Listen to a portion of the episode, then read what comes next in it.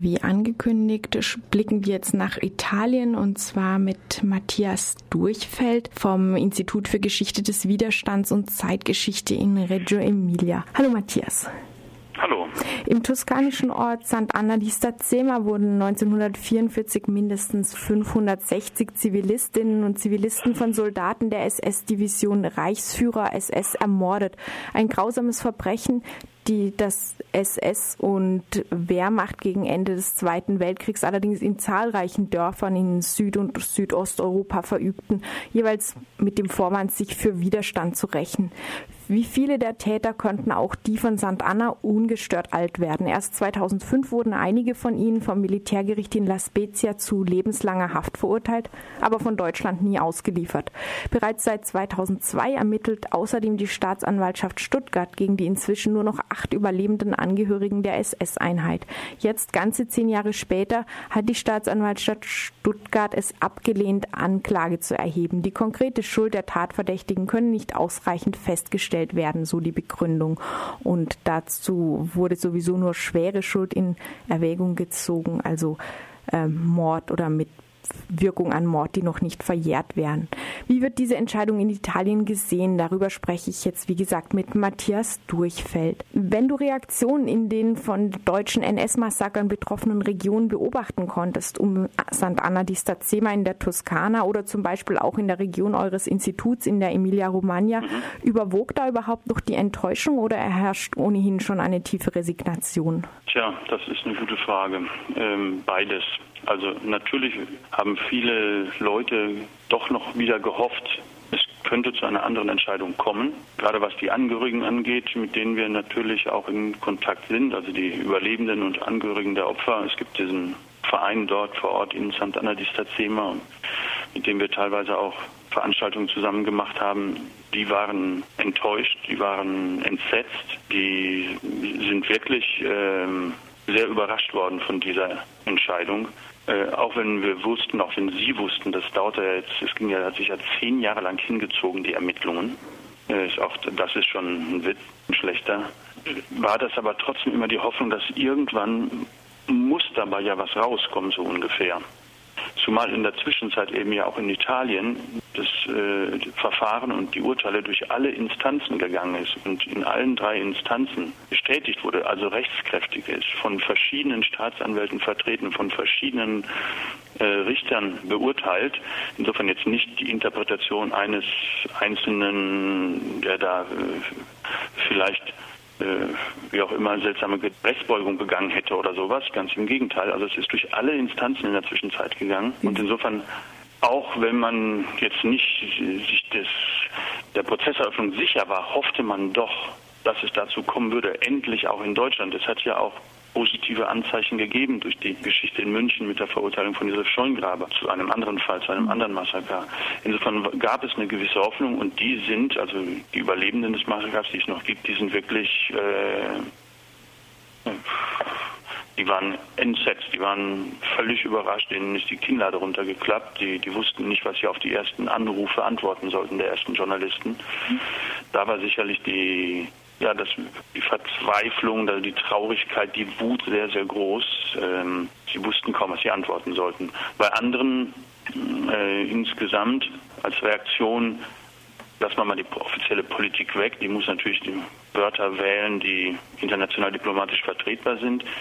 Wir haben in dieser Region bei uns, in Emilia, auch in diesen Tagen mehrere Veranstaltungen gemacht und haben immer wieder während oder bei der auch zu anderen Themen. Und das kam immer wieder raus. Übrigens, diese Woche ist auch in Deutschland wegen des Massakers von St. Anna das Verfahren äh, archiviert eingestellt worden.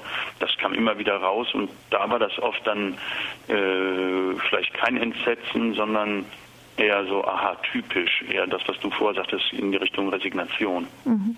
Du hast bereits deutlich gemacht, dass eine riesige Diskrepanz zwischen den Ergebnissen der italienischen Gerichte und jetzt der Stuttgarter Staatsanwaltschaft.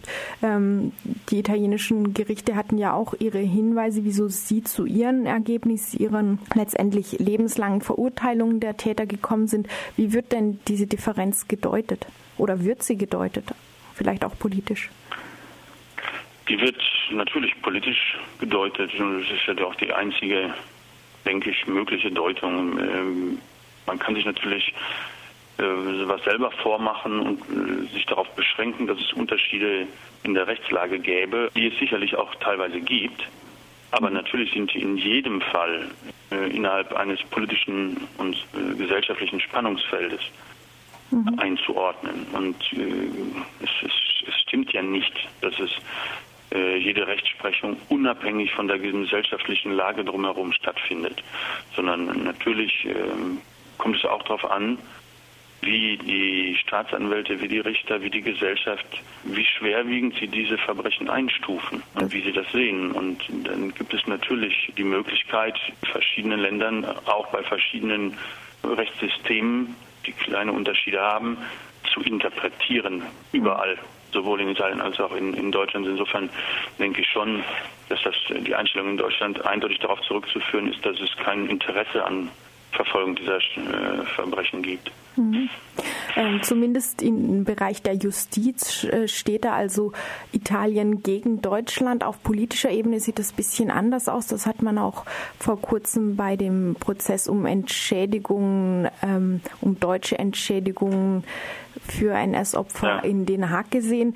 Ähm, ja. Dieser Prozess kam nur mit der Einwilligung Italiens zustande und so wurde dem italienischen Staat auch mehrfach schon ja. vorgeworfen, selbst ein Interesse an Vergessen der deutschen Kriegsverbrechen zu haben, weil das auch auf ihn selbst zurückfallen konnte. Natürlich, das ist ja auch der Grund. Man, es waren ja italienische Staatsanwälte, die die ganzen Akten jahrzehntelang versteckt haben. Es waren ja keine Deutschen, es waren auch keine Nazis und es waren auch keine Faschisten, es waren die demokratische Militärstaatsanwälte, die von 1960 bis 1994 den Großteil dieser Akten oder einen, den wichtigsten Teil dieser Akten versteckt gehalten haben. Ähm, natürlich ist das ein Skandal und natürlich sind viele der Tränen, die jetzt vergossen werden, auch Krokodilstränen von offen, von äh, offizieller Seite, von öffentlicher Seite, nicht die der Angehörigen. Die haben versucht seit 50, 60, 70 Jahren die Wahrheit rauszukriegen und würden gerne wissen, wer die Täter waren und halten es für sehr wichtig, dass eine Gesellschaft ein Verbrechen auch als solches benennt mhm. und auch einen Verbrecher als solchen benennt. Insofern, das ist sicherlich da. Ähm, das ist sicherlich da, den äh, Angehörigen nicht vorzuwerfen, der offiziellen Politik oder der äh, allerdings schon, absolut, ja. Mhm. Das ist also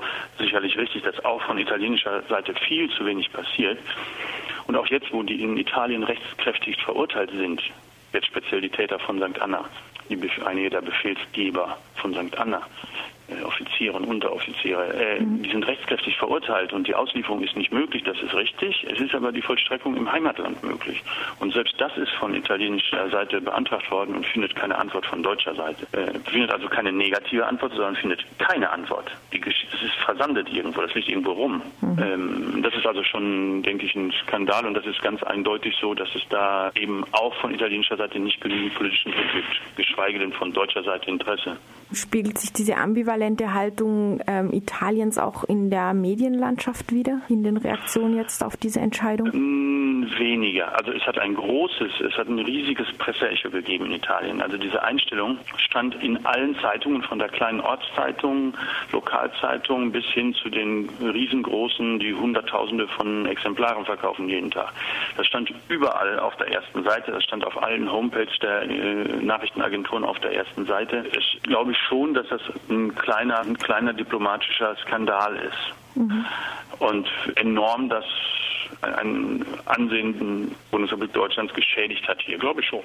Oder das heißt geschädigt, so dargestellt, wie es eben ist. Mhm. Und bis nach ganz oben bis hin zum Staatspräsidenten Napolitano haben die Leute Stellung bezogen. Das passiert auch nicht jeden Tag, dass Napolitano, dass der Staatspräsident zu diesen Themen so deutlich Stellung nimmt. Wobei die natürlich immer Politiker sind und Politiker bleiben und vorsichtig sich ausdrücken letztendlich und nicht den, nicht unbedingt Streit suchen, sagen wir es mal ganz vorsichtig.